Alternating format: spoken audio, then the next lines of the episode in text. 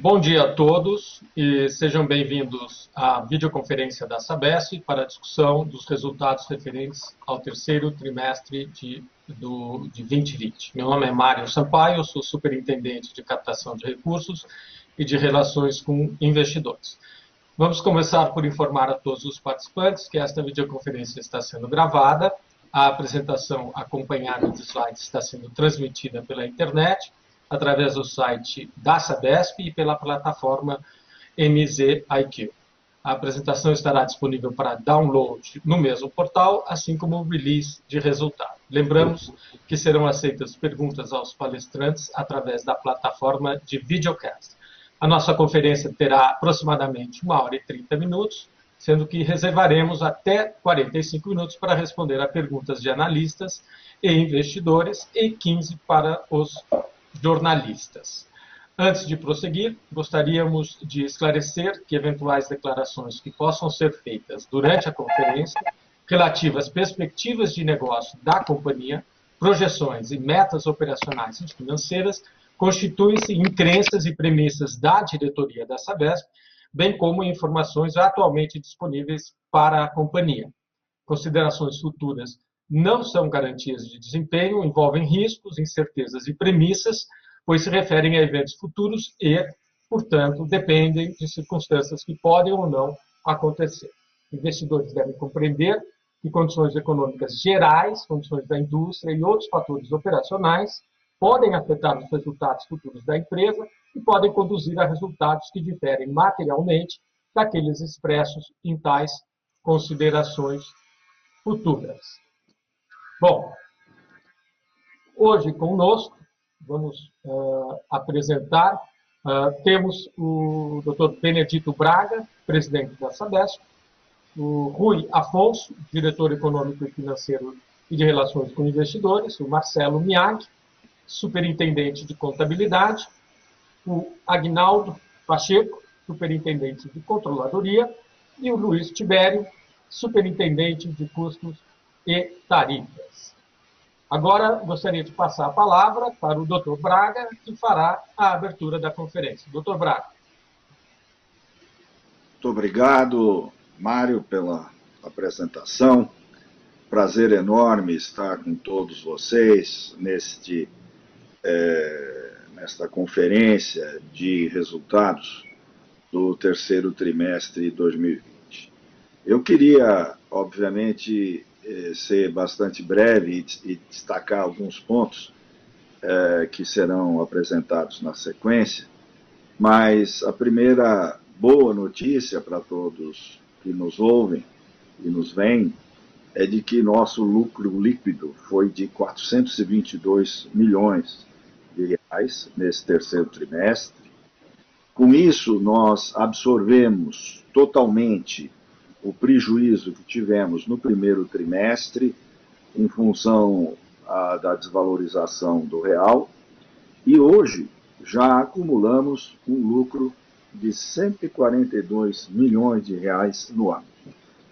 Portanto, essa recuperação é, de, tivemos uma recuperação de receita ainda tímida, né?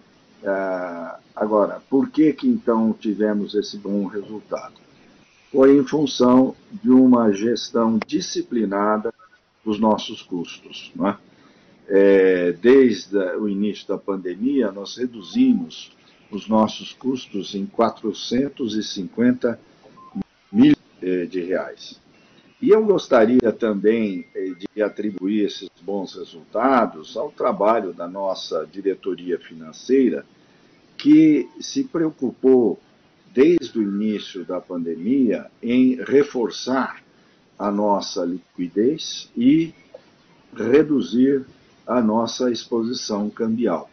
Então, esses dois fatores é, que é, já o nosso Conselho de Administração é, prudentemente nos aconselhou a seguir esse caminho, levou então à emissão de debêntures em 2,5 bilhões é, e a contratualização com o BID Invest no valor de 950 milhões. Né? Então, é, esses é, dois fatores trouxeram ah, uma liquidez importante para ah, o nosso caixa.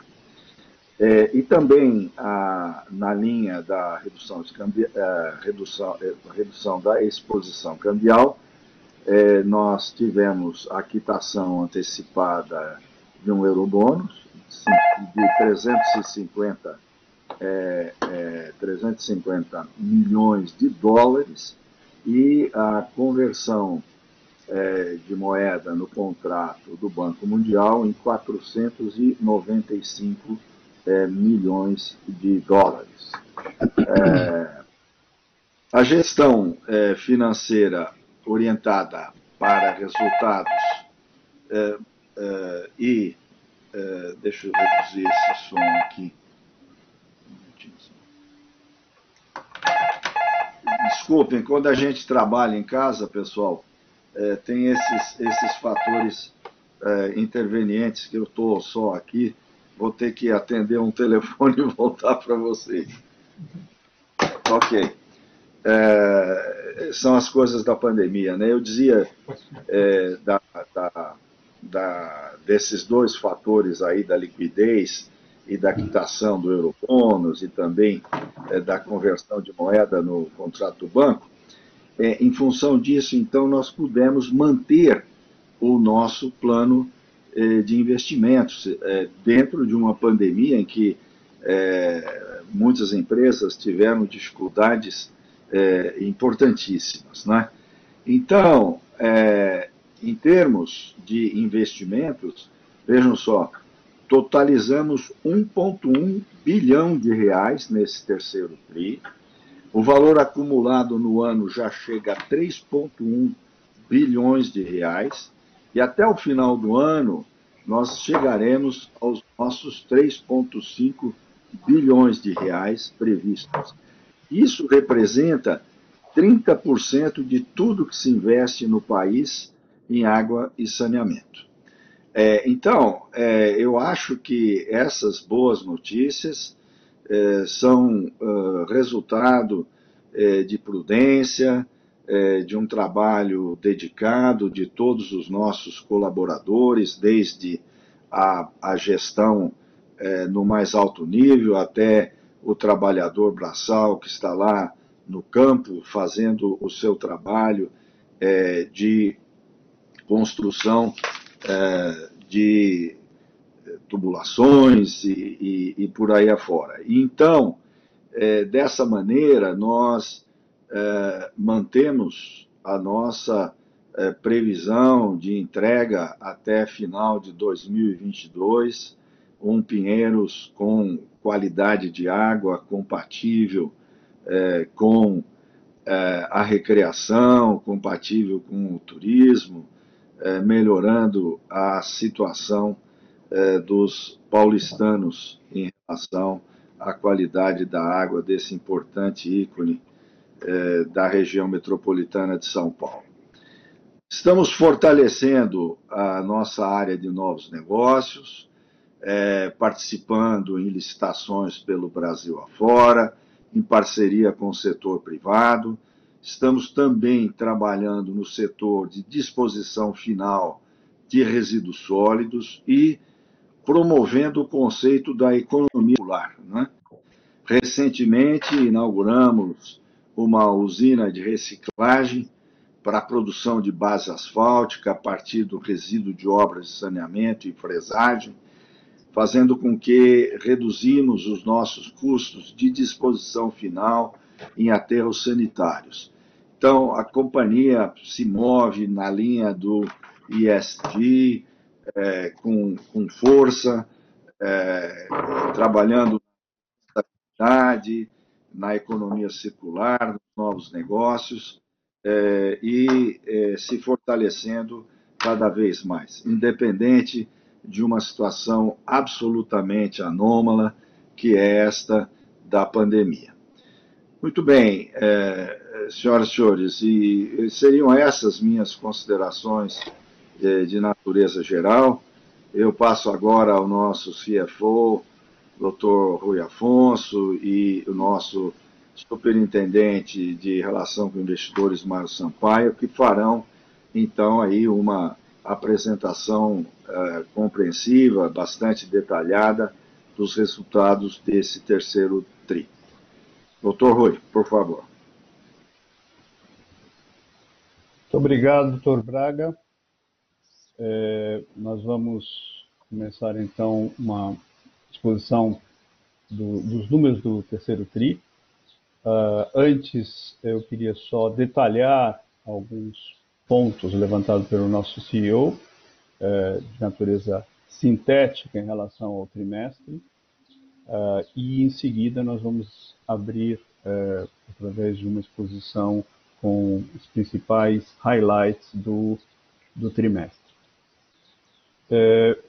O primeiro ponto que foi destacado já pelo Dr. Braga é que esse trimestre foi marcado por uma recessão importante, né, por uma crise pandêmica, uh, uma crise que impõe uma cautela a todas as companhias e desafios enormes do ponto de vista de gestão, principalmente para uma companhia como a Sabesp, uh, que provê um bem essencial uh, em todos os momentos, mas numa pandemia principalmente. Uh, esta situação, no terceiro trimestre temos alguns sinais importantes de recuperação, embora recuperação tímida do ponto de vista da economia em geral. E neste contexto, nós observamos uh, aí os resultados bastante eh, significativos sobre as nossas receitas, como, como resultado, uh, seja de uma mudança no mix de consumo uh, dos nossos categorias uh, do, de, de, consumo, principalmente uma maior aumento do volume das categorias residencial e uma redução das categorias industrial e comercial, resultando como, como, fruto deste mix diferente, uma tarifa uh, média total menor e um aumento no nível, nos níveis de, de inadimplência uh, que nós observamos nesse trimestre. Também uh, vale lembrar que nós estamos começando o, o nosso ano hídrico, que vai de outubro a março, e cabe aqui uma breve nota uh, do ano que, é, que se encerrou, o ano hídrico. Em termos hidrológicos, nós passamos com um período de bastante é, é, temperaturas elevadas e seca severa, e uh, nesse período nós podemos uh, ressaltar a importância das obras é, feitas no período da crise hídrica. Os senhores lembram, 2014 e 2015, que foram extremamente eficientes para afastar o risco de desabastecimento na região metropolitana é, de São Paulo.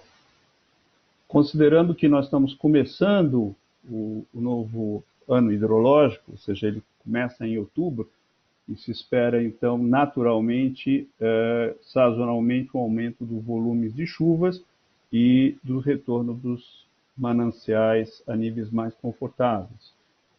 Uh, também é importante é, destacar o que uh, o, o, nosso CEO já reforçou, é, a importância de manter, neste contexto, o patamar elevado de investimentos da companhia, apesar das turbulências uh, provocadas pela crise econômica e pandêmica. Reforçamos como disse o Dr. Braga, a nossa gestão financeira. É, somamos a emissão da 26ª uh, emissão de debêntures à 25 a 25 que já tínhamos feito, valor de 1 bilhão e 45 milhões de reais nesse trimestre, é, tendo, portanto, até agora uh, emitido 2,5 bilhões de reais em debêntures. Resgatamos ainda antecipadamente uh, o nosso Eurobond, 350 milhões de dólares. Ele venceria, como os senhores sabem, agora, em meados de, uh, de, de, dezembro. proximamente e nós já o fizemos neste trimestre e realizamos também um, uma emissão de um loan, de, de um com o BID Invest, de um valor bastante significativo, 950 milhões de reais. Uh, além disso, nós fizemos uma troca de moeda significativa de 494 milhões de dólares para cerca de 2,8 bilhões de reais, de um contrato que tínhamos com o temos ainda com o Banco Interamericano de Desenvolvimento, o BID, de tal forma que, se somarmos eh, esses movimentos, a nossa exposição à, à moeda estrangeira de aproximadamente 49% no terceiro trimestre do ano passado, de 19, caiu para 25% este trimestre, que é extremamente significativo no momento de forte incerteza em relação a, aos rumos da economia, né? e volatilidade cambial decorrente uh, dessa incerteza, não só em relação ao Brasil, mas em relação à, economia uh, mundial. É, eu reforçaria também o, duas ações importantes que fizemos. Primeiro foi a postergação de juros é, que seriam pagos agora é, vencendo em 2020, a operação do segundo semestre de 2020, no valor de 131 milhões de reais, é o, o conhecido como standstill, uh, junto ao BNDES, e preservamos, assim, uh, o nosso caixa, o que somado, e deve ser somado à aplicação do seguro-garantia que nós temos, seja para depósitos judiciais, seja para obras, eh, evitando uma saída de caixa adicional de 220 milhões de reais, se soma esses 131 eh, milhões de reais me referi. Tudo isso somado são ações que fortalecem eh, bastante a nossa liquidez e possibilitam que a gente mantenha o nosso nível de investimento programado uh, a despeito da, da crise uh, econômica. Nesse trimestre também eh, tivemos a, a, o leilão para prestação de serviços na região metropolitana de Maceió, nós participamos, aproveitamos as janelas surgidas aqui com a aprovação do novo marco uh, regulatório, participamos da concorrência como minoritários em um consórcio com um parceiro privado. Uh, essa ação evidencia o que já foi colocado, é, que a Sabesp está pronta para participar uh, em competições e, e, concorrência pelo Brasil afora, uh, sempre uh, que julgar oportuno. Uh, e assim o fizemos em, em Maceió.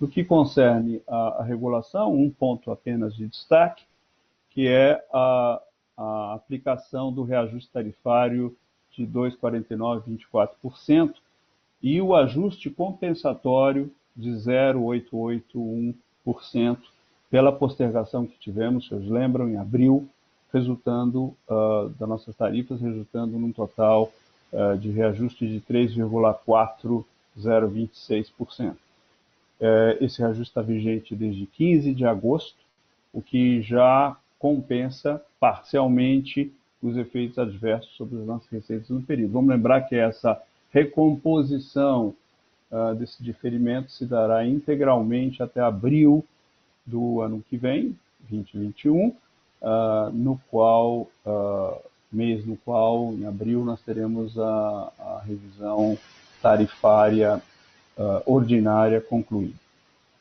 Vamos passar agora aos slides da nossa apresentação focada no trimestre ah, a primeira ah, apresenta, a primeiro slide que os senhores têm na tela aí, o de número 3, ele se refere ao volume faturado nesse trimestre. Ele é um volume uh, que aumentou uh, em 4%, sendo 3,1% em água, 5% em esgoto. É, se nós desconsiderarmos Mauá, Santo André e as categorias residencial, social e favelas, as quais, como os senhores lembram, tiveram isenção de tarifas, o aumento total foi de 0,6%. Como no trimestre anterior o crescimento também esteve ancorado na, no consumo das famílias, com a categoria residencial apresentando uma elevação de 3%, eu já comentei isso, enquanto as categorias não residenciais, né, comercial, industrial, entre outras, tiveram público, tiveram um decréscimo de 14,7%. Vamos ao, ao slide de número 4, próximo slide. Nós observamos aqui o, o nosso lucro, a, composição do nosso lucro no terceiro uh, trimestre deste ano, foi 422 milhões de reais, ante um lucro do ano passado de 1,2 bilhão de reais. Esta queda no resultado é, é principalmente explicada pela receita extraordinária reconhecida em função da nossa assinatura do contrato com o município de Santo André, no terceiro trimestre do ano passado, uh, o qual, em comparação, uh, então, com, com 19, resulta nessa variação negativa. Se você imaginar, então, que uma boa parte dessa redução no nosso lucro líquido se deve, então, a, a esse efeito one-off da base sobre a qual nós comparamos o nosso uh, resultado desse terceiro trimestre de 19. O, esse impacto no resultado ele foi compensado pelos esforços, como o Dr. Braga mencionou, de redução da nossa exposição cambial, é? seja com a troca de moedas aí de quase 500 milhões de dólares com o BID, é, que teve efeito positivo no resultado do período em quase 400 milhões de reais. A receita operacional líquida, aí a segunda linha do nosso slide, uh, ela teve uma queda de 18%, passou de 5,4 bilhões uh, no terceiro TRI de 19 para 4,4 bilhões neste trimestre, também com uh, como decorrência do do efeito uh, mencionado desse one-off com Santo André no ano passado. Então, ele teve uma, é, uma, uma redução, é, uma variação negativa de 972 milhões de reais. Somemos a isso o efeito do mix de tarifa, com prevalecência da categoria residencial, que tem tarifas mais baixas, médias, né, para para termos então este resultado uh, uh, da receita operacional líquida que os senhores observam na tela. Terceira linha, os custos, despesas administrativas comerciais e custos de construção tiveram um aumento de 20,5% no período, contribuindo para a redução da margem operacional. Eh, se nós excluíssemos eh, o, esses custos, uh, de construção. Como vocês sabem, eles são uma proxy uh, do nosso investimento. O, uh, o aumento foi de aproximadamente 11,1%. O, como consequência, aí vamos para a quarta linha uh, do nosso slide, como consequência desses dois primeiros movimentos, o nosso EBITDA ajustado foi bastante afetado, uma uma redução de 1,5 bilhões, que passou de 3 bilhões no ano passado, terceiro trimestre, para 1,5 bilhão no terceiro trimestre deste ano. A margem EBITDA ajustada também segue essa, claro, essa, essa direção, uma redução de 55,6%, eh, ficando em 34,1% neste trimestre. Nós considerarmos os últimos 12 meses, os últimos 12 meses, esta margem bítida ajustada foi de 35,8%. Se nós excluíssemos os efeitos da receita e do custo de construção, a nossa margem bítida ajustada neste terceiro trimestre de 2020 foi de 44%, uh, ante uma margem de 63,5% ano passado e uh, de 44,3% nos últimos 12 meses. Em resumo, é, a queda do EBITDA se deve fundamentalmente aos eventos não recorrentes, os eventos one-off desse terceiro trimestre do ano passado, uh, com a base bastante uh, boa, né, comparados à deterioração do, das condições econômicas, eh, macroeconômicas decorrentes da pandemia em grande parte deste terceiro trimestre de 2020. Vamos passar agora ao slide número 5, no qual nós analisamos as variações dos nossos custos.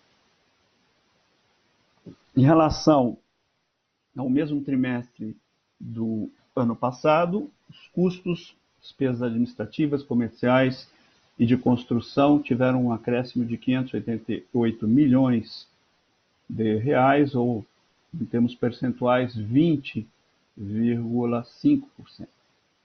Os custos de construção tiveram um aumento de 346 milhões de reais, com relação sempre ao mesmo trimestre do ano passado, passando de 683 milhões para 1 bilhão de reais.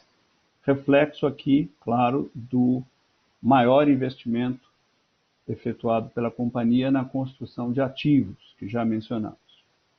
Se nós, entretanto, desconsiderarmos os custos de construção, os custos de despesas tiveram um aumento de 11,1%, passando de 2,2 bilhões para 2,4 bilhões, de uma variação de 242 milhões de reais.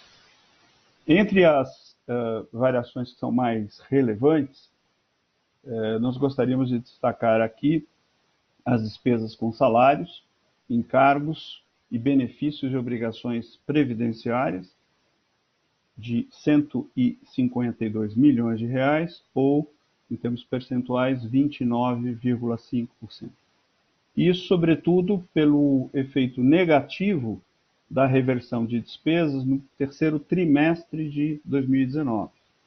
Uh, Lembre-se, em 2019, no terceiro trimestre, nós tivemos uma reversão de uma provisão feita por o TAC dos nossos aposentados no valor de 173 milhões de reais. Se nós excluíssemos esse efeito não recorrente, o ANOF, as despesas de pessoal teriam tido esse trimestre uma queda né, devido a uh, uma redução média aí de 2,8%.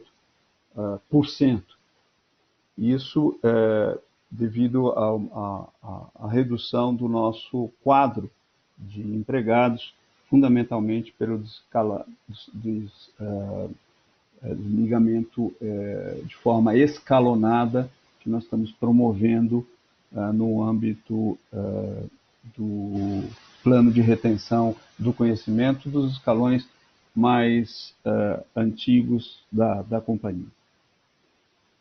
Também é, contribuiu de forma significativa a variação nas perdas estimadas com crédito de liquidação duvidosa, o PCLD, no valor de 112 milhões de reais, sempre comparando ao mesmo período de 2019.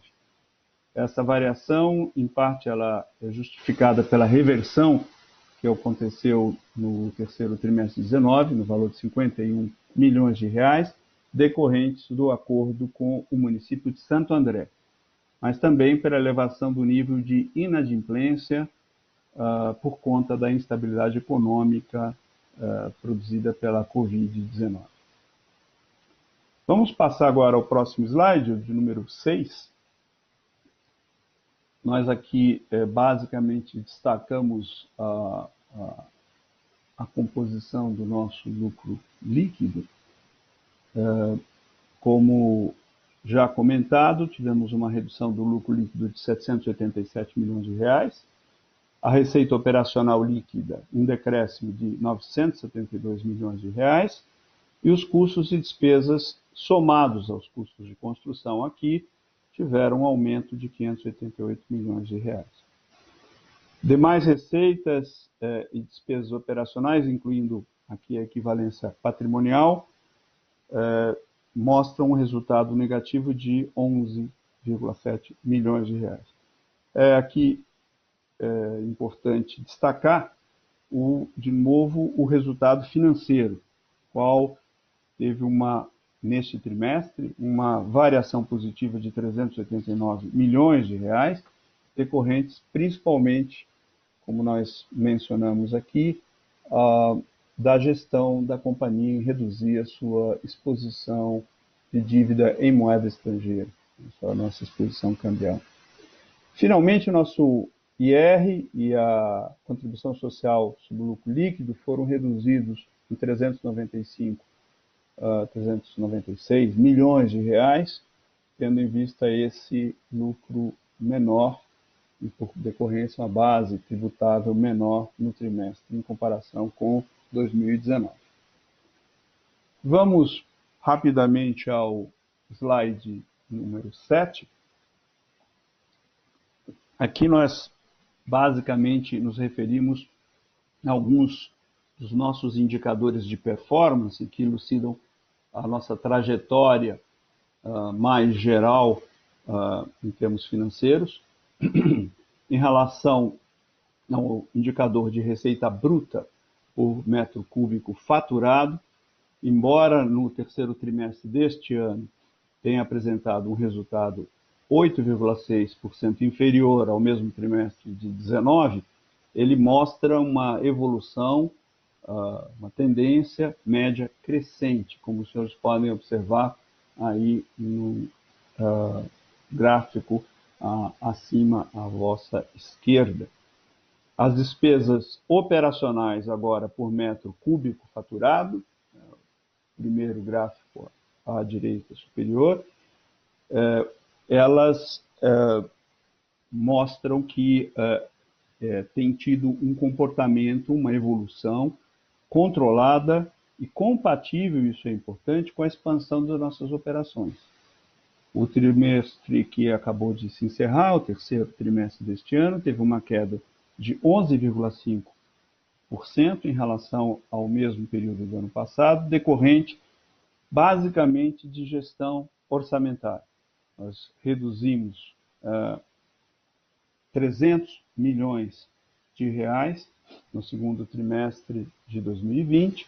Já comentamos no primeiro, uh, no segundo, uh, no, no call de resultados do primeiro trimestre deste ano. E mais recentemente, no terceiro trimestre, nós fizemos uma outra redução de despesas orçamentárias de 150 milhões de reais, totalizando o que o Dr. Braga já mencionou, esta redução de 450 milhões de reais em despesas. Como consequência disso, o terceiro trimestre de 2020 apresenta uma evolução positiva em relação ao início do ano, apesar da redução de 10,4% uh, é, em relação ao mesmo trimestre do ano passado. Também a, a evolução média do indicador EBITDA por metro cúbico faturado, ele expressa uma trajetória uh, crescente no, no período. Você observa no gráfico aqui abaixo, uh, centralizado aqui nesse slide número 7. Então, uh, se olharmos os três gráficos em conjunto, percebemos que, apesar deste cenário adverso macroeconômico, nós conseguimos reduzir as nossas despesas, compensar a queda na menor tarifa média e manter os níveis de geração de caixa que nos possibilitou uh, manter uh, o nosso plano de investimento. Vamos ao slide de número 8. Aqui nós comentamos sumariamente o status da revisão tarifária ordinária, que deve, como eu falei, é, estar concluída em abril de 2021. O laudo da base regulatória de ativos e o plano de negócios foram entregues para a Arcesp e em janeiro será então divulgado o P0 preliminar. cabe lembrar que até a conclusão da revisão ainda ocorrerão uma série de etapas e audiências públicas que são extremamente importantes para esse processo de composição final da tarifa média. Ainda no escopo da agenda regulatória mais geral da Arcesp para o período 2020-2021, nós também fizemos nossas contribuições para a consulta pública sobre perdas e, no momento, estamos trabalhando na, na, na consulta pública que trata dos critérios de compartilhamento de receitas uh, alternativas. Temos ainda nesta mesma agenda, para 2020 e 2021, outros temas importantes, como o Programa de Conservação dos Mananciais, a avaliação das glosas efetuadas na base de ativos da primeira revisão tarifária e o detalhamento da matriz de riscos.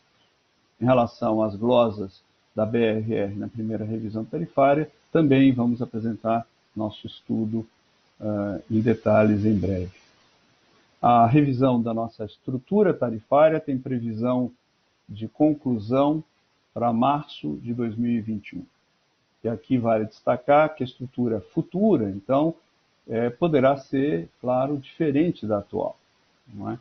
E dessa forma, a receita requerida deve ser distribuída sobre é, uma nova estrutura tarifária que vai determinar tarifas diversas das diversas categorias uh, de usuários da Sabesp atualmente em vigor. Nos próximos uh, quatro uh, slides, nós vamos comentar basicamente a situação hídrica da região metropolitana São Paulo a situação dos nossos reservatórios. esse ano que, hidrológico que, uh, que acabou agora em setembro, ele apresentou chuvas abaixo da média histórica. Né? O sistema Cantareira recebeu 74% da pluviometria esperada, o sistema Alto Tietê 72% e o sistema Guarapiranga 68%. Vamos para o próximo slide é, com vazões uh, afluentes aqui abaixo, então, da, da média histórica nos três principais sistemas que abastecem a região metropolitana de São Paulo, o sistema Alto Tietê, que vem apresentando afluências próximas às mínimas históricas uh, que, uh, que, são observadas em nossa série. No próximo slide, nós olhando agora o sistema integrado da região metropolitana de São Paulo, como de forma abrangente, em 31 de outubro, o volume total disponível do sistema era de 45,7%. Isso, muito embora esse, esse percentual, muito embora eh, seja inferior ao observado no mesmo período de 19, é um ponto percentual superior ao aquele que nós é, observamos em 2018.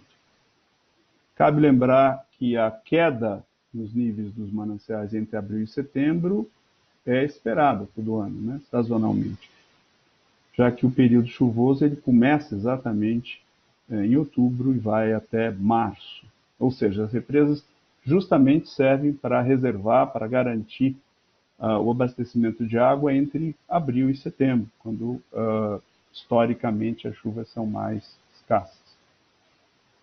A despeito do comportamento da pluviometria que tem sido abaixo do esperado, nós observamos que o armazenamento conjunto dos mananciais da região metropolitana de São Paulo apresenta uma situação controlada até o momento as obras do sistema produtor São Lourenço, em interligação, se vocês lembram, fizemos do Jaguari a Tibainha, elevaram a segurança hídrica do sistema justamente para suprir a região metropolitana nesses períodos de estresse hídrico. Vamos ao próximo slide. Finalmente, aqui uh, cabe notar que os impactos da crise econômica e, por consequência, da renda média das famílias, aliadas à pandemia, trouxe uma mudança no padrão de consumo.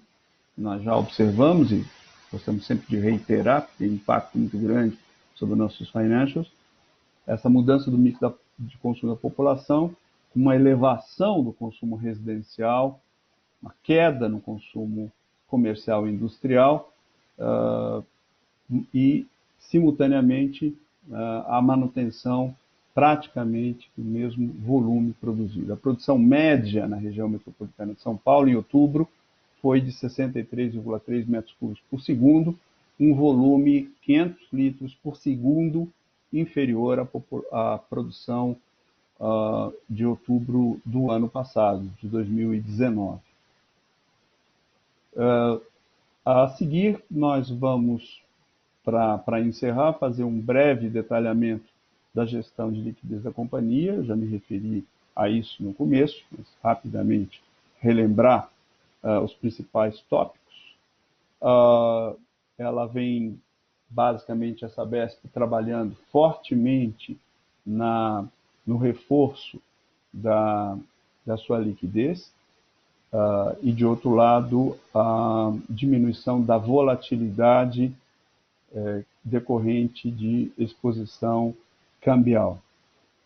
Eh, com as agências eh, internacionais, a companhia formalizou, como eu me referi esse ano, junto ao IDB, um, um loan de 950 milhões de reais, sendo é importante destacar que a primeira tranche de 508 milhões de reais são constitu é constituída por recursos que serão uh, destinados ao investimento no programa Novo Rio Pinheiros, como mencionado pelo Dr. Braga, e também em plantas de energia renovável no interior do estado de São Paulo.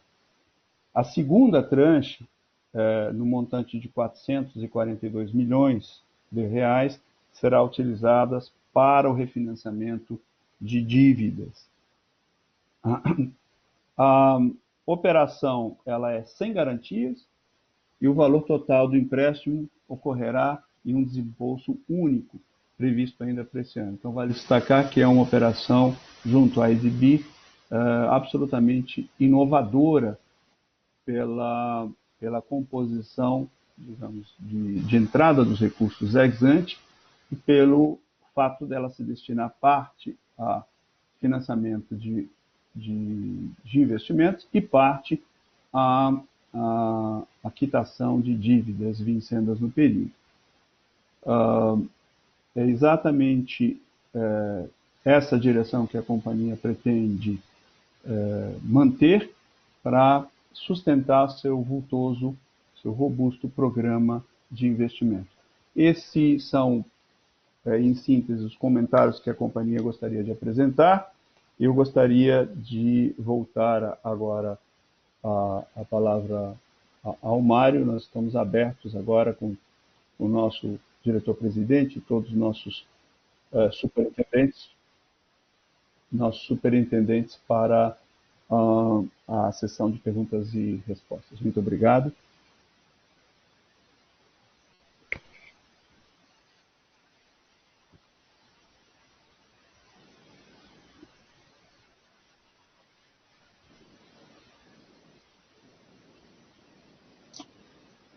Ok, desculpa pessoal, vamos lá.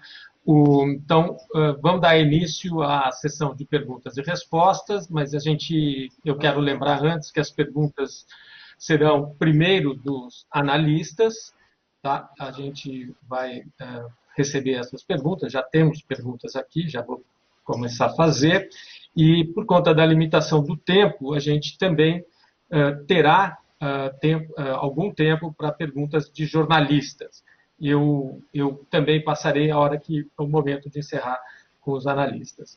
Bom, a gente tem uma primeira pergunta, tá? A primeira pergunta aqui é da Carolina, uh, Maria Carolina Carneiro, do CIES. Na verdade, ela tem duas perguntas.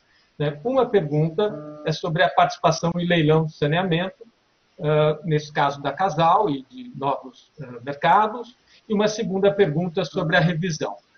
O Marcelo Sá, do Itaú, tem duas perguntas. Uma também é sobre uh, o, a participação em novos mercados. Então, eu vou ler a pergunta da, da Carolina e depois também do Marcelo. Então, a pergunta é, uh, em relação à participação em leilões de saneamento, se houve alguma reavaliação pós-casal de formato ou até da estratégia de participar em si dos leilões. E o Marcelo complementou, vocês bidaram em parceria na Casal. Por que bidar em ativos fora do estado de São Paulo e se o serviço de saneamento de São Paulo não está universalizado?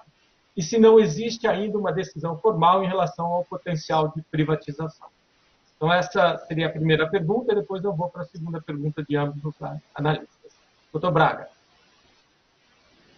Ah, muito bem. Uh, essa estratégia nossa de parceria com o setor privado vai prevalecer, independente do resultado de Maceió. Né? É, nós uh, ficamos em segundo lugar, mas isso é parte do jogo. Né? Quando você vai competir, às vezes você é campeão, às vezes é vice. É, como uma primeira corrida que tivemos aí, chegamos como vice.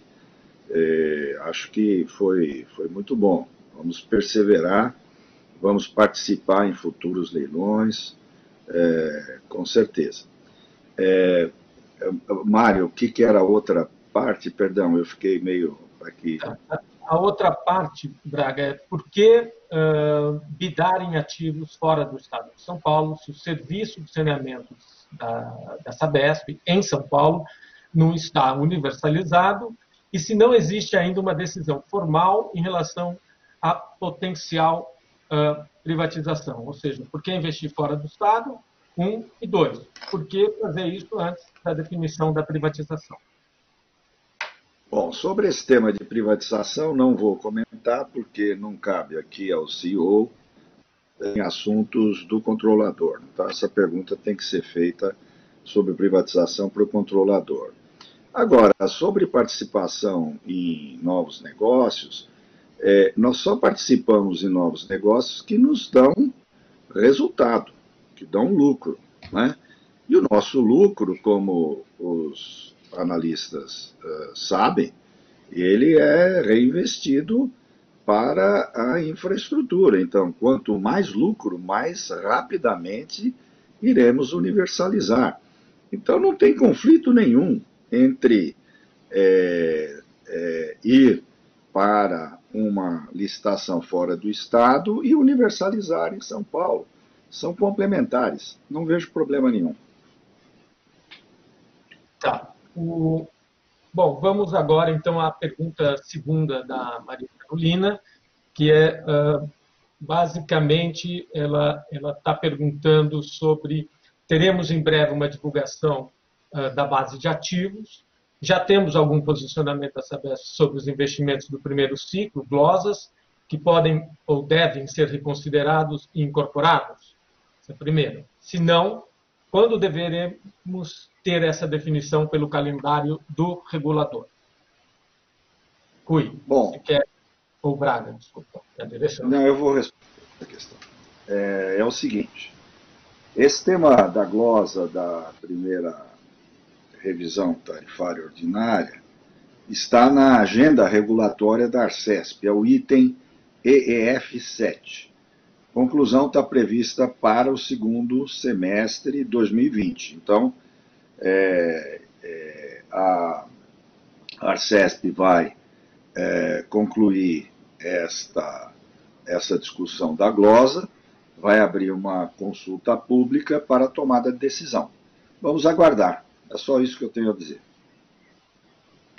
Tá ótimo. Então, agora nós vamos para a pergunta do, a segunda pergunta do Marcelo Sá, do UBS. É, a pergunta é a seguinte: vocês podem dar mais detalhes de qual o papel da Sabesp na poluição do Rio Pinheiros?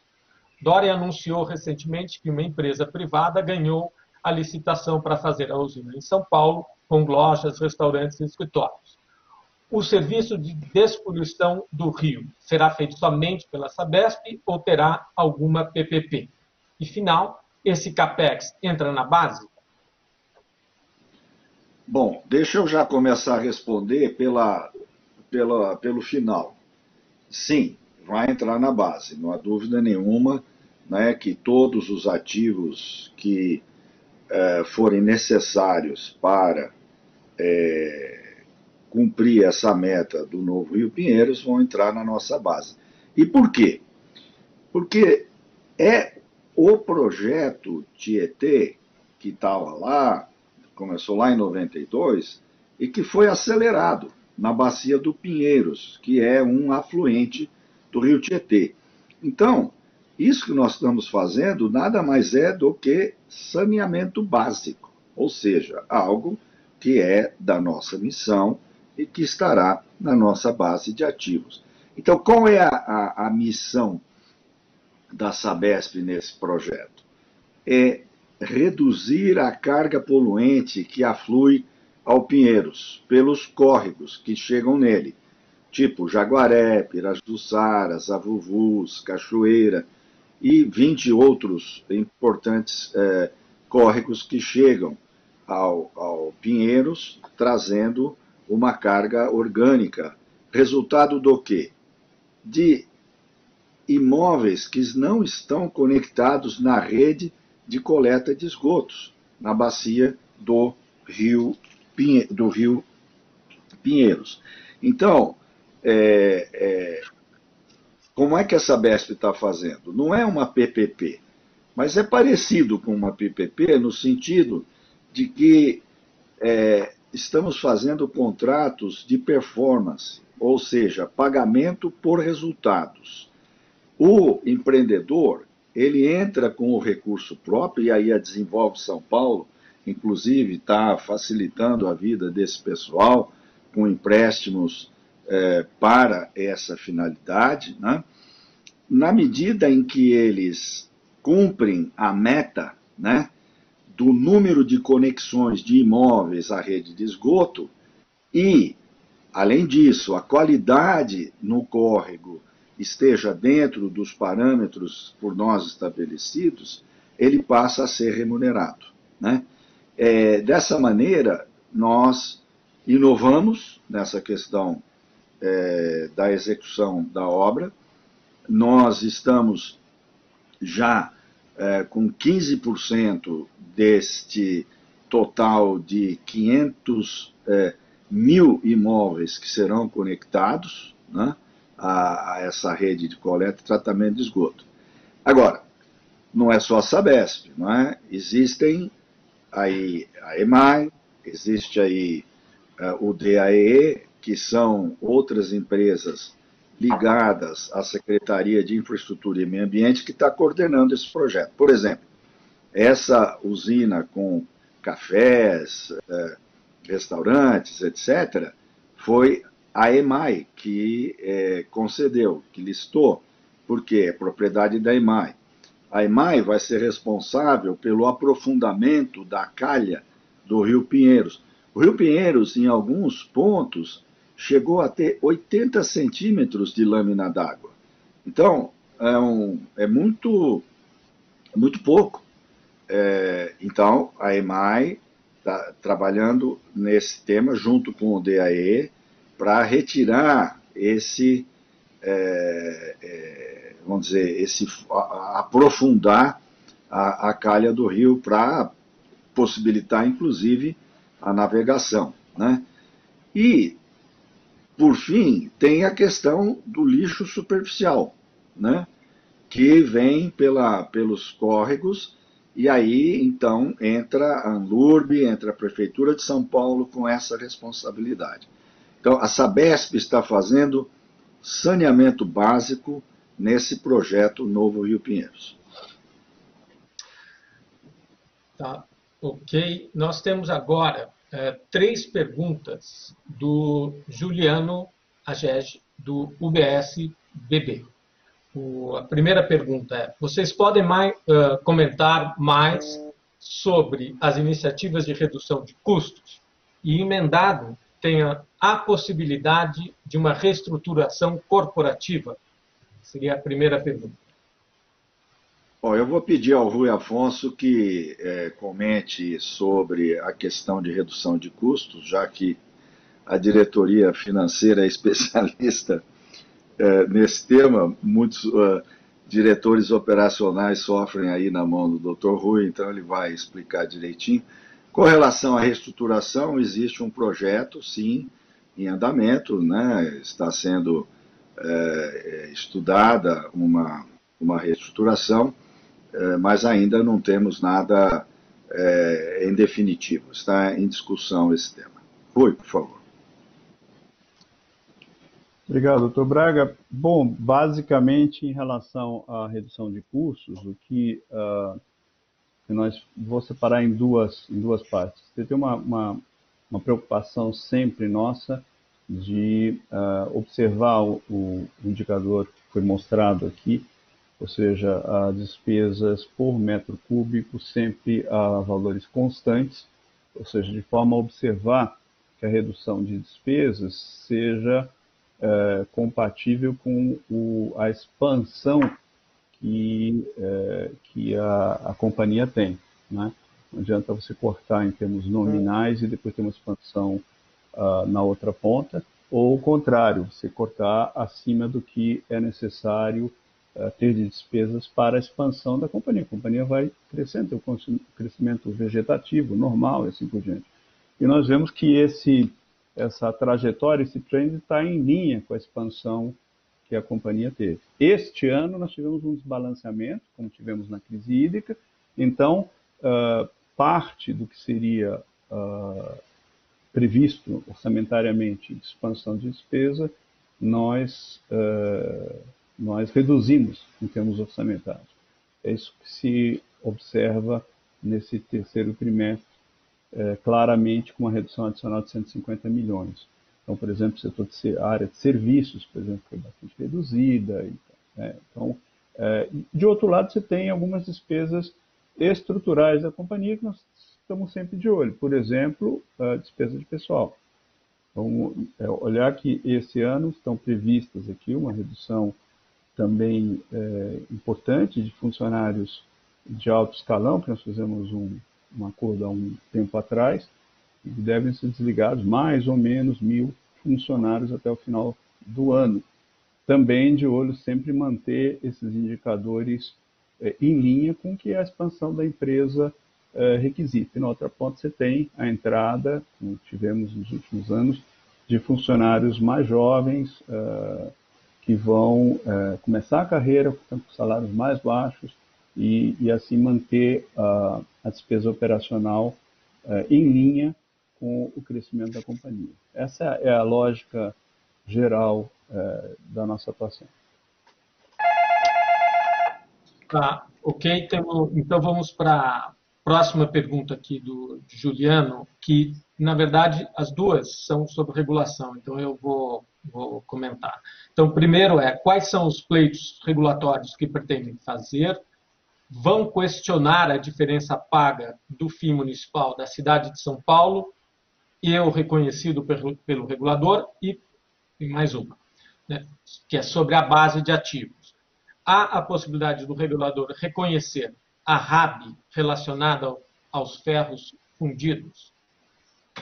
É Bom, é, eu acho que essa última já foi respondida, né? É. Imagino que seja relacionada ao novo Rio Pinheiros.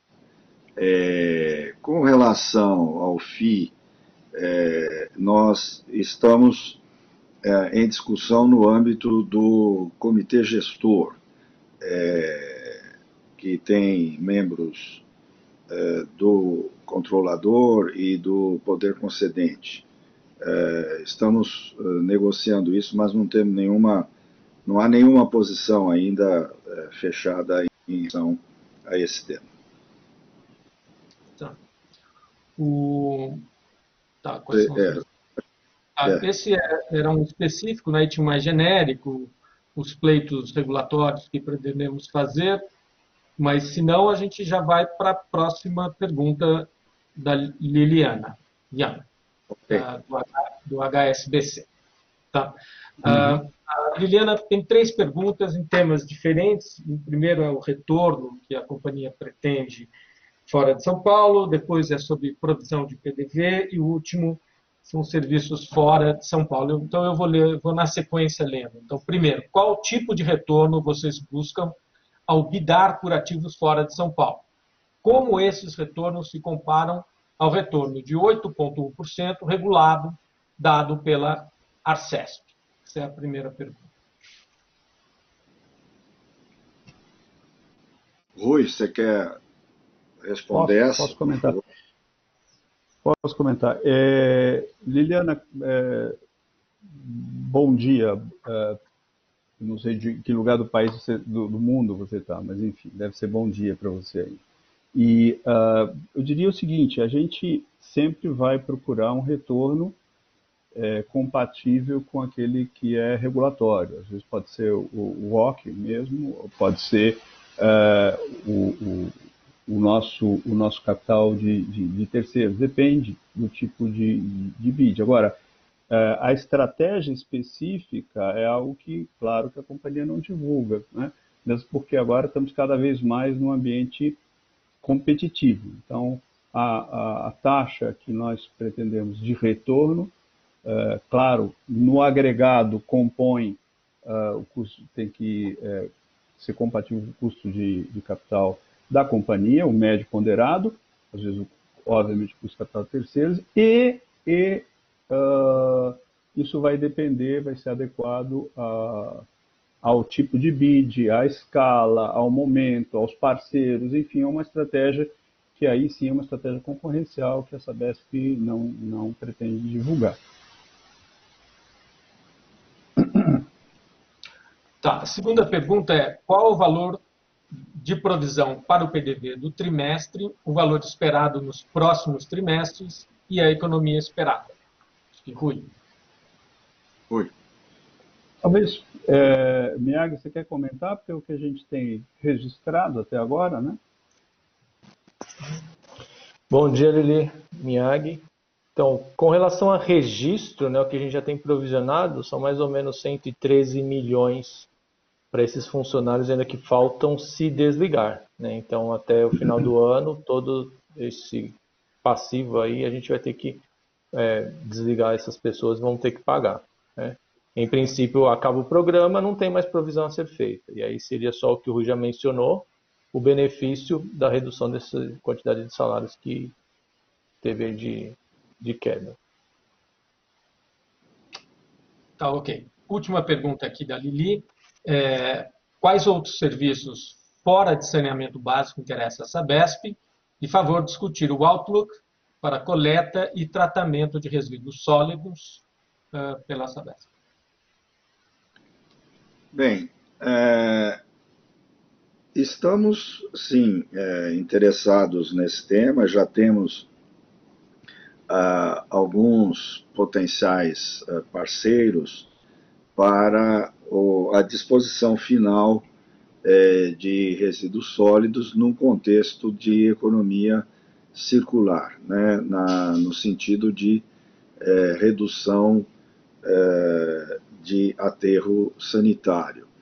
Não temos interesse em é, coleta, transporte de resíduo sólido. Não, a nossa ideia é trabalhar é, na disposição final, produzindo energia, produzindo gás, é, um pouco na linha do que já fazemos com o lodo da estação de tratamento de esgoto no município de Franca, onde a nossa frota de veículos é abastecida por gás metano, que é produzido a partir do, do lodo que não temos mais que dispor e ter custos associados a isso. Né? Então, esse é um tipo de negócio que nos interessa.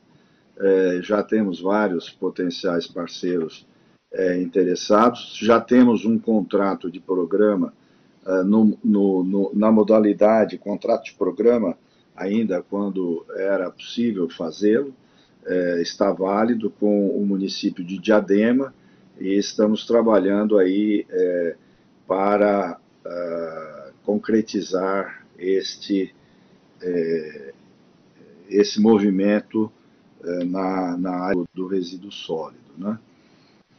Existem alguns outros é, na linha de seguros, na linha de é, fibra ótica que nós estamos analisando, mas esses é, ainda em estado mais incipiente. Tá. O, bom, eu, agora a gente tem uma pergunta que é do. Volta para o Juliano. Tá? Deixa eu só me organizar aqui.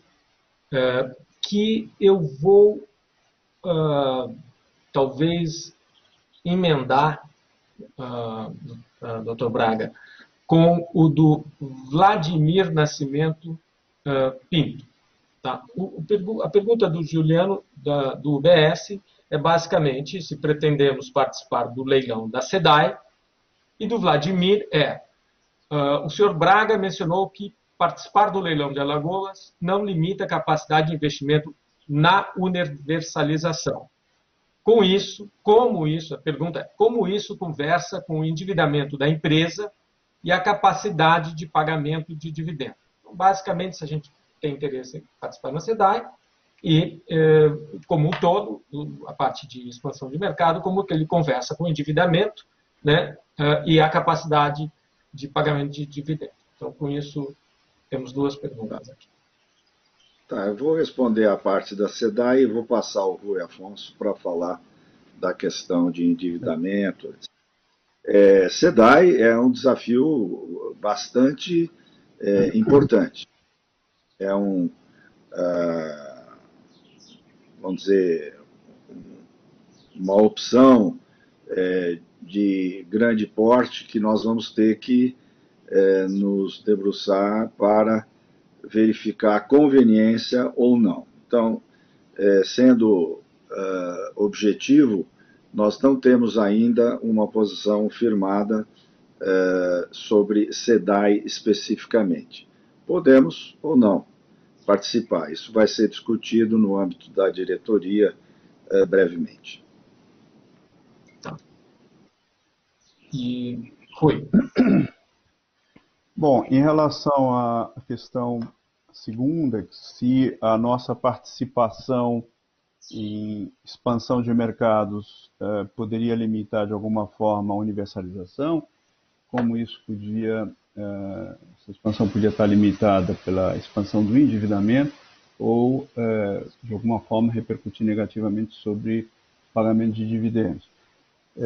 Obviamente estão umbilicalmente entrelaçadas as três, como respondemos, só faz sentido expansão de mercado se for uma expansão de mercado é, com um retorno adequado para a companhia. Então, é, nós não somos uma unidade, é, digamos, gastadora que tem recursos fiscais. Ao contrário, não temos nenhum centavo de recurso fiscal na Sabesp.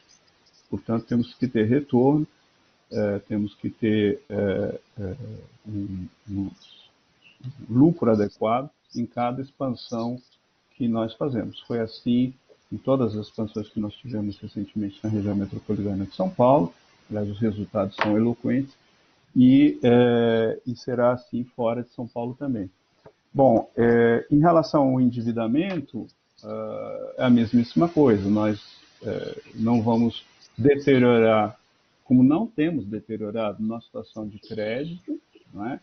É, que pode ser soberanamente analisada pelos senhores através dos ratings que nós temos, e, portanto, nós estamos é, absolutamente, é, é somos absolutamente disciplinados, tanto quanto a, a, a nossa capacidade de endividamento, medidas por várias óticas, né? Você tem os ratings, você tem os covenants e assim por diante. Então, é, não nos, nós estamos longe de ter uh, qualquer problema de endividamento. Aliás, alguns analistas nos cobram uma expansão maior de endividamento que nós temos feito mais recentemente. Né?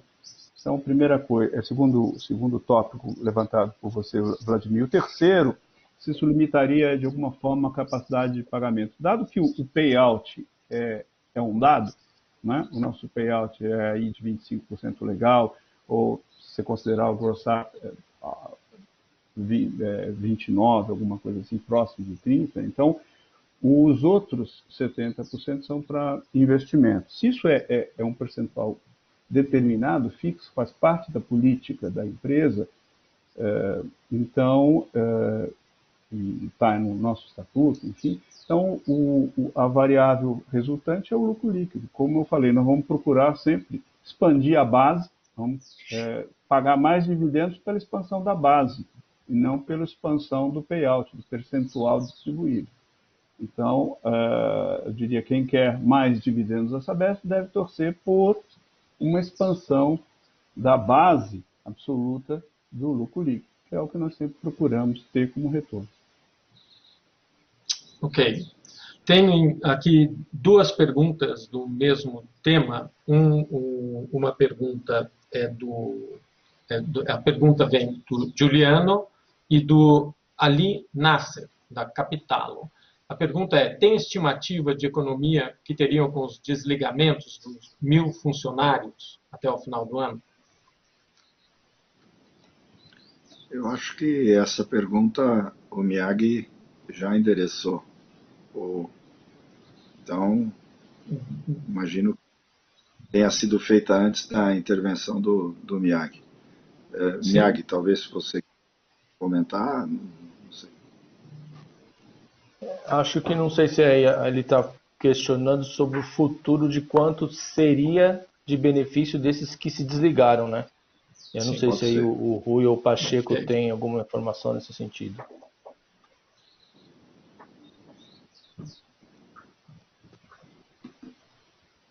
Pacheco, algum, algum comentário?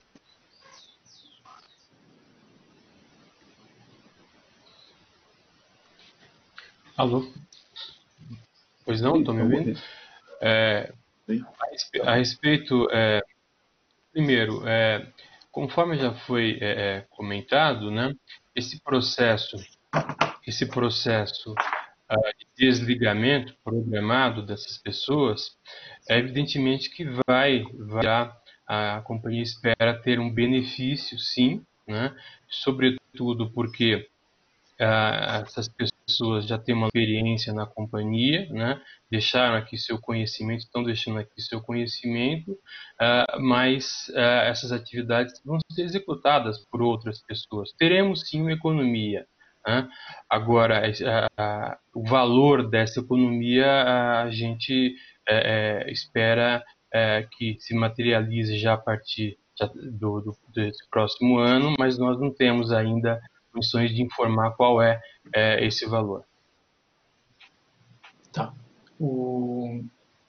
Ok, tem mais uma pergunta aqui da Lili, da Liliana Young, do HSBC, que é quando vocês pretendem rever a política de dividendos de forma a pagar mais que 25% dos lucros, como a maioria das empresas de utility do Brasil? Ou acham que 25% é suficiente? E qual a estrutura de alavancagem ideal e target para vocês? Rui, vou, uh, vou iniciar a resposta, depois o Rui vai complementar aí sobre essa questão de target e coisa do tipo. É, 25% é o mínimo obrigatório que temos que, que pagar. O Rui já endereçou é, essa, é, essa pergunta quando respondeu se é, é, torcer para nós termos mais resultado, né, é, mais lucro líquido para pagar mais é, dividendo. Nós não pretendemos mudar esta política de 25% enquanto não estiver todo o nosso sistema de 375 municípios universalizado, com 100% de água, 100% de coleta e 100% de tratamento de esgoto.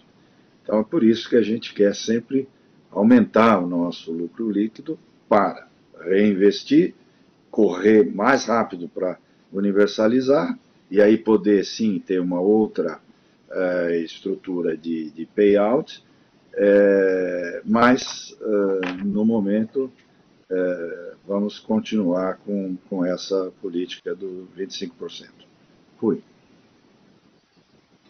É, bom, em relação à questão da, da estrutura de capital, só voltando a um ponto, Lili, do que tinha comentado na resposta anterior, o fato de nós é, sairmos, né, de São Paulo, concorrermos em outras regiões do país, é, por, por, operações no, no, âmbito desse novo marco do, do regulatório do, do, setor de saneamento, é, faz com que nós tenhamos feito isso em é, parceria com o setor privado né, e através de SPS.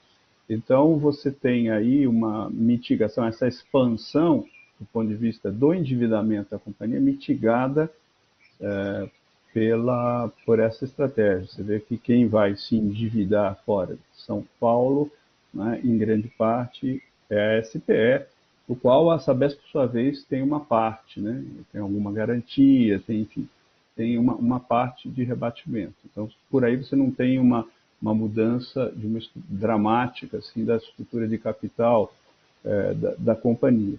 Do ponto de vista mais estratégico, dependerá muito dos rumos que, que a estrutura societária da companhia vier tomar. E aí, como disse o Dr. Bragas, depende muito da, da, da, visão do controlador. Em função disso, nós vamos adequar, obviamente, a estrutura de capital. Temos uh, nos alavancado mais, isso você tem percebido, mas sempre uh, de olho numa prudência, como eu estou falando, mesmo assim, quando nós vamos para novos negócios e novos mercados aliás, talvez principalmente nesse caso. Tá Não vamos deteriorar as condições aqui de expansão em São Paulo por conta de endividamento uh, além do que seria prudencial uh, fora, para se expandir fora de São Paulo. Tá ótimo.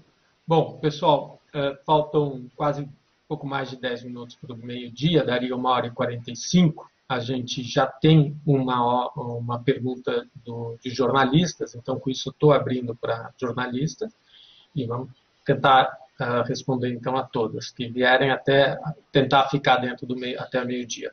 A pergunta é do Christian Favaro da agência Estado. Ele, ele basicamente é, pode falar de novo calendário para o financiamento junto ao BID de 950 milhões quando o recurso deve entrar no caixa, como vai ser esse financiamento. Basicamente, parece que o áudio não estava bom nesse momento. Fui. Bom, Mário, eu, eu, poderia responder essa pergunta, mas não queria deixar é, a oportunidade de você que comandou essa operação tão bonita, não mencionar com prazer a, a, como ela vai ser concluída agora. Então, por favor. Tá. Então, uh, uh, Christian, deixa eu colocar. Uh, como o Rui falou, essa é uma operação emblemática. Né? É um empréstimo, é um loan, onde o, BID vai ter duas tranches, uma tranche mais curta, que é para refinanciar dívidas uh, vincendas da companhia, no caso, o tranche de 442 milhões, e uma outra tranche, com um prazo mais longo, de 508 milhões, que são para uh, financiar dois projetos bastante importantes né, da Sabesp. Um seriam para as plantas uh, de energia renovável, que a companhia está implementando, uh, solar mais especificamente, e outro das unidades de, de, de, de, de saneamento dos córregos, das URQs, no programa do Rio Pinheiros. Essa, como a gente colocou, é uma, uma operação sem garantias, ela é feita com o BID Invest, então é o braço privado né, do BID, do Banco Interamericano, portanto, não tem garantias nem soberanas e nem garantias nossas, é uma unsecured loan. Tá? Em relação ao desembolso, e essa também é uma novidade, né, que o desembolso acontece todo de uma vez, os 950 milhões, né, uh, tanto atendendo ao refinanciamento, mas ao financiamento. Então a gente vai desembolsar e vai assumir o compromisso de fazer no prazo seguinte. Então é, é muito, muito bom, muito favorável, como o Rui costuma falar. É importante para a companhia também diversificar fontes e aprofundar relacionamentos, no caso, fundamental com o BID, que também é quem financia uma parte muito grande de todo o programa de dispoluição da bacia do Alto Tietê. Espero ter respondido a tua pergunta. Bom, deixa eu ver se temos mais perguntas entrando. Uh, sim, temos uma pergunta aqui. Deixa eu ver. Da Thaís Irata. São duas perguntas. Uh, do Irata do Valor. Primeira pergunta. Sobre o projeto de resíduos sólidos, já tem data para o chamamento público para o projeto de Diadema? E há outros projetos no segmento em curso? Essa é a primeira pergunta. Segunda pergunta. Sobre a despoluição do Rio Pinheiros, vocês já estão vendo o resultado nos trabalhos? A previsão de concluir o trabalho é até 2022, mas a partir de quando o paulistano vai ver uma diferença na qualidade e o cheiro do rio? Doutor Braga. Muito bem, uh, vamos lá. É, não temos ainda uma data é, marcada para este é, chamamento público, mas estamos próximos.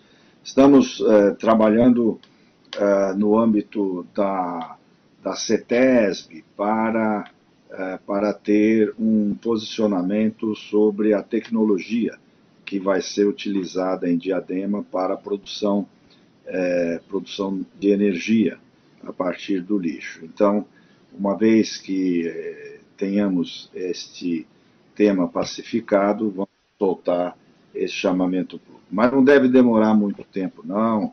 Sabe, daqui um mês, coisa assim, a gente já tenha uma, uma um posicionamento.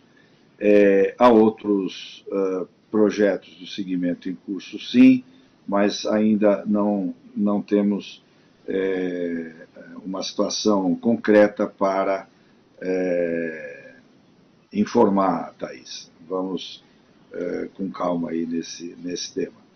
Sobre a poluição do Pinheiros, é, bem, é, é, muito cedo ainda, né? A gente está trabalhando aí há aproximadamente seis meses, né? Que é, um processo de montagem dessas licitações.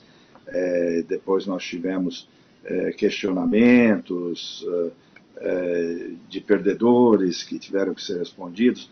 Essa é a questão é, que é, uma, uma companhia que, que majoritariamente pública, ela tem que seguir esses ritos é, com muito cuidado, com, muito, é, com muita é, lisura, é, para que não, não haja nenhum questionamento de é, agentes é, de controladoria do Estado e assim por diante. Bom, então é muito pouco tempo ainda para ver tipo resultado no córrego. Né? Nós já temos alguns córregos é, que foram despoluídos. Por exemplo, os avuvus é, já está com a demanda bioquímica de oxigênio menor que 30 miligramas por litro, a água transparente, se você é, pode ir até lá a, a observar, lá na, na região é, sul de São Paulo, né? É, perto lá de Interlagos, já é um córrego que conseguimos já despoluir. É, evidentemente, outros uh, serão uh, mais, uh, terão mais trabalho para fazer essa despoluição. A previsão é 2022. Né? eu mencionei aqui que já temos aproximadamente 15% das conexões a imóveis feitas, né? É, é, um, é um, bom número, estamos dentro do prazo, mas uh, a diferença vai ser lá em 2022, Thaís. Infelizmente, é, não dá para é, ter resultado antes disso. Olha, 2022 já foi assim quando o governador Dória lançou esse projeto e que nós nos envolvemos nele, né? eu botei aqui a minha, a minha roupa de Tom Cruise, né? Se Deus quiser, nós vamos chegar lá, mas 2022, aguarde aí. Tá ótimo. Bom, uh, vamos seguir. Temos uma nova pergunta do Christian Pavaro, da Agência Estado. Eu entendo aqui que ele, o tema é outro, é o mix de consumo, então é como vocês veem a mudança no mix, a sinalização de quando isso deve converter ao normal. Por sinal, como vocês avaliam a possibilidade de uma segunda onda de Covid-19 no Brasil? É, isso. Bom, essa, talvez começar pelo final, né, a possibilidade de uma segunda onda da Covid-19 no Brasil, a gente não tem é, elementos para é, discutir esse assunto. O que a Secretaria da Saúde, o Comitê de Crise do governo é, tem relatado é de que é, o Brasil ainda está na, na primeira onda, né? No, nós estamos com os casos é, sendo reduzidos. Então, é, vamos dizer, nós estamos confiando nas autoridades sanitárias do, do Estado é, em relação a esse tema, o que nos leva a, a avaliar como, como baixa essa possibilidade de segunda onda, né?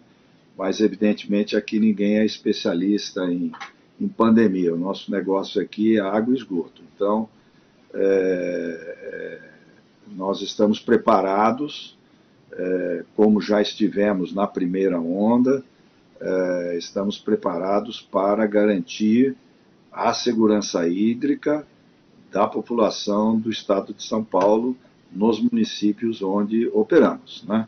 É isso que nós podemos relatar aí para o Christian é, a questão da mudança no mix. É, olha, converter ao normal é, vai depender, evidentemente, dessas, dessa última pergunta que você fez, né?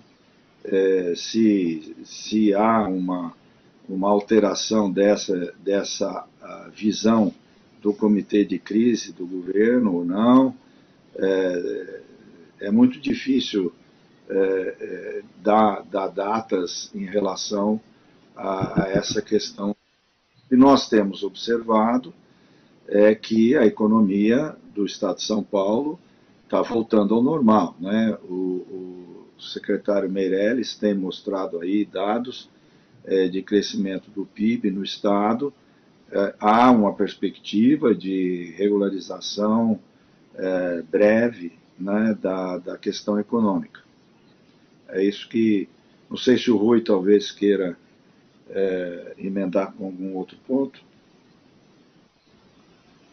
Não, eu acho que, que é isso, Braga. Eu acho que, que essencialmente depende do comportamento é, da economia, que é, obviamente está umbilicalmente ligado à, à, pandemia ainda, né? e depois aos efeitos, digamos, que estão sendo diluídos a partir do, do fim, esperamos breve, da pandemia, da, da, da recuperação, os estímulos é, econômicos e assim por diante. Então é muito difícil prever porque, no fundo, remete à tua primeira pergunta, quer dizer, a pergunta de se a pandemia estará é, absolutamente controlada é, nos próximos meses ou não. Esperamos que, obviamente, que sim.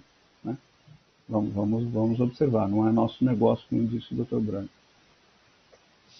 Oh, então tá bom. O, tem uma pergunta, da, uma nova pergunta, é um esclarecimento da Thais Irata, do Valor, é, bem pontual, que não ficou claro os recursos no caixa. Então, já vou pegar a pergunta e dizer o seguinte, o recurso vai ser desembolsado de uma vez até o final do ano. A gente já assinou o contrato, tem, cumprindo as documentações e etc. para desembolso, e até o final do ano a gente vai desembolsar todos os 950.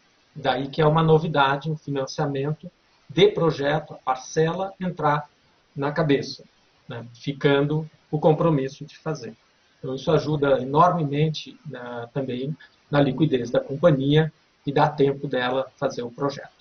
Então é, é algo bastante interessante para a companhia. Bom, eu a gente chegou aqui na nossa meta de horário, não que a gente não poderia ultrapassar, mas o fato é que não tem mais perguntas, nem de jornalistas e nem de analistas e investidores. Então, eu estou passando a palavra para o Dr. Praga, que fará o encerramento aqui da nossa conferência, lembrando que a área de relações com o investidor, a área financeira, está sempre à disposição com a equipe da Ângela, que é a gerente de RI. Doutor Braga, suas palavras. Obrigado, Mário. É, muito obrigado pela, é, pelas perguntas, pelo interesse é, nos trabalhos da nossa companhia. Eu queria é, aqui publicamente é, agradecer o excelente trabalho liderado aí pelo Dr. Rui Afonso é, na área financeira de relação com investidores, é, enfatizar que a companhia está preparada é, para manter a segurança hídrica, para avançar nos novos negócios, para ter é, lucros cada vez mais expressivos para o benefício de todos. Não é? É, o lucro da companhia ele é importante para os nossos investidores, mas ele é também muito importante para os nossos consumidores, para a população do estado de São Paulo. E, portanto, é, dizer que vamos continuar nessa tarefa de entregar água de excelente qualidade para os nossos consumidores, aumentar a coleta e o tratamento de esgoto é, no, nesse futuro próximo e é, agradecer a, a colaboração de todos, enfatizar a importância dos nossos colaboradores nesse trabalho de resultados muito bons neste terceiro trimestre. Então, uma boa tarde a todos e cuidem-se, usem máscara. A pandemia ainda não acabou. Estamos no verde, mas se não nos cuidarmos, a gente pode voltar para o verde. Então, vamos tomar cuidado. Boa tarde a todos. Um grande abraço.